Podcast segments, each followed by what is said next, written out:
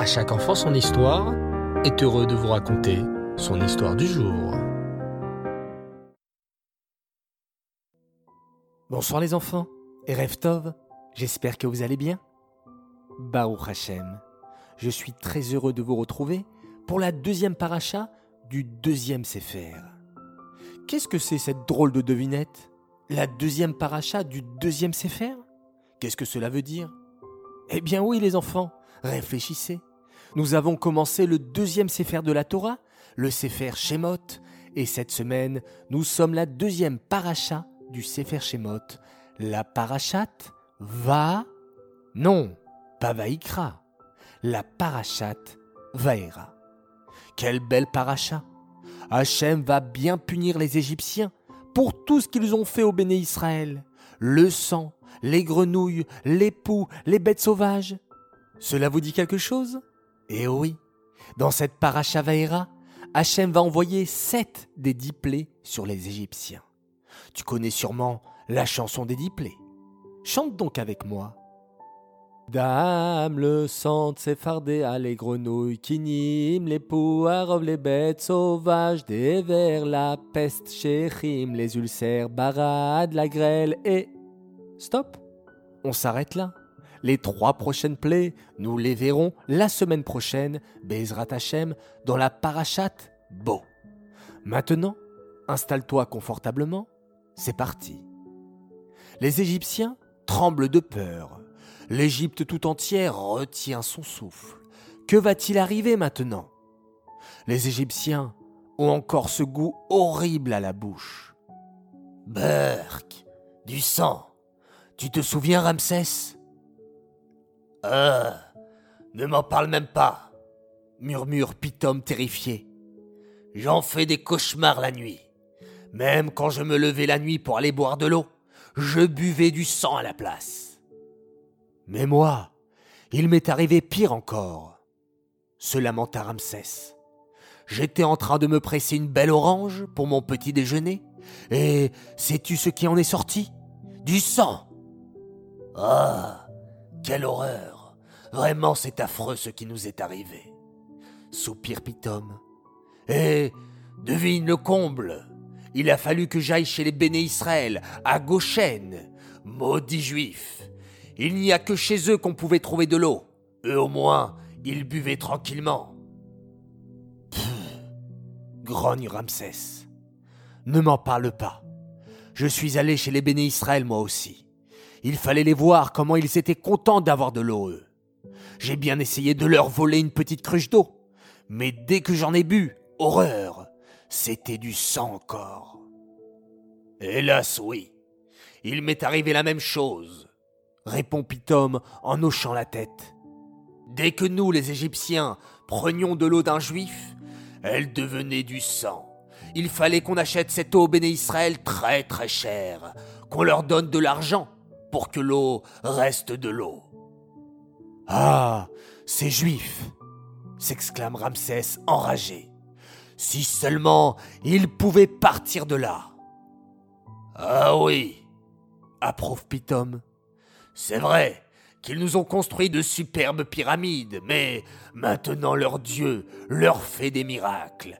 Il a même envoyé Moshe dire à Pharaon que s'il ne laissait pas les béné Israël sortir, une série de plaies allait s'abattre sur nous. Oi, oi, oi, oi gémit Ramsès. Mais Pharaon est un têtu. Il refuse de laisser sortir les béné Israël. Que va-t-il nous arriver maintenant? Quoi? Mais tu ne le sais pas s'écrie Pitom. Ça fait trois semaines que Moshe n'arrête pas d'avertir Paro. Attention Paro, si tu ne laisses pas sortir les béné Israël, une deuxième plaie va s'abattre sur l'Égypte. Devine quoi? Des grenouilles Des grenouilles? Ricane Ramsès. C'est délicieux les grenouilles. J'en mangerai matin, midi et soir. Mais les Égyptiens ne croyaient pas si bien dire les enfants. La plaie des grenouilles fut terrible. Au début, c'est juste une grenouille géante qui sortit du Nil. Les Égyptiens essayèrent de la tuer en la frappant avec des bâtons. Mais plus les Égyptiens frappaient cette grenouille, plus la grosse grenouille faisait sortir de sa bouche des milliers de petites grenouilles. Ces grenouilles étaient affreuses. Elles rentraient dans les maisons des Égyptiens, se cachaient sous leurs lits et même dans leurs chaussures. Imagine que tu mettes ta chaussure et que tu sentes soudain une grenouille toute gluante qui s'accroche à ton pied.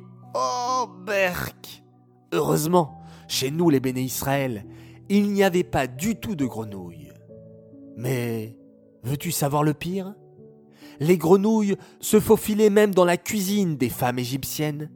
Pendant qu'une maman préparait son gâteau, des dizaines et des dizaines de grenouilles se jetaient dans la pâte. Et lorsque les femmes égyptiennes ouvraient leur four, horreur Des dizaines de grenouilles se jetaient dans le four. Mais savez-vous les enfants que l'on peut apprendre une immense leçon des grenouilles?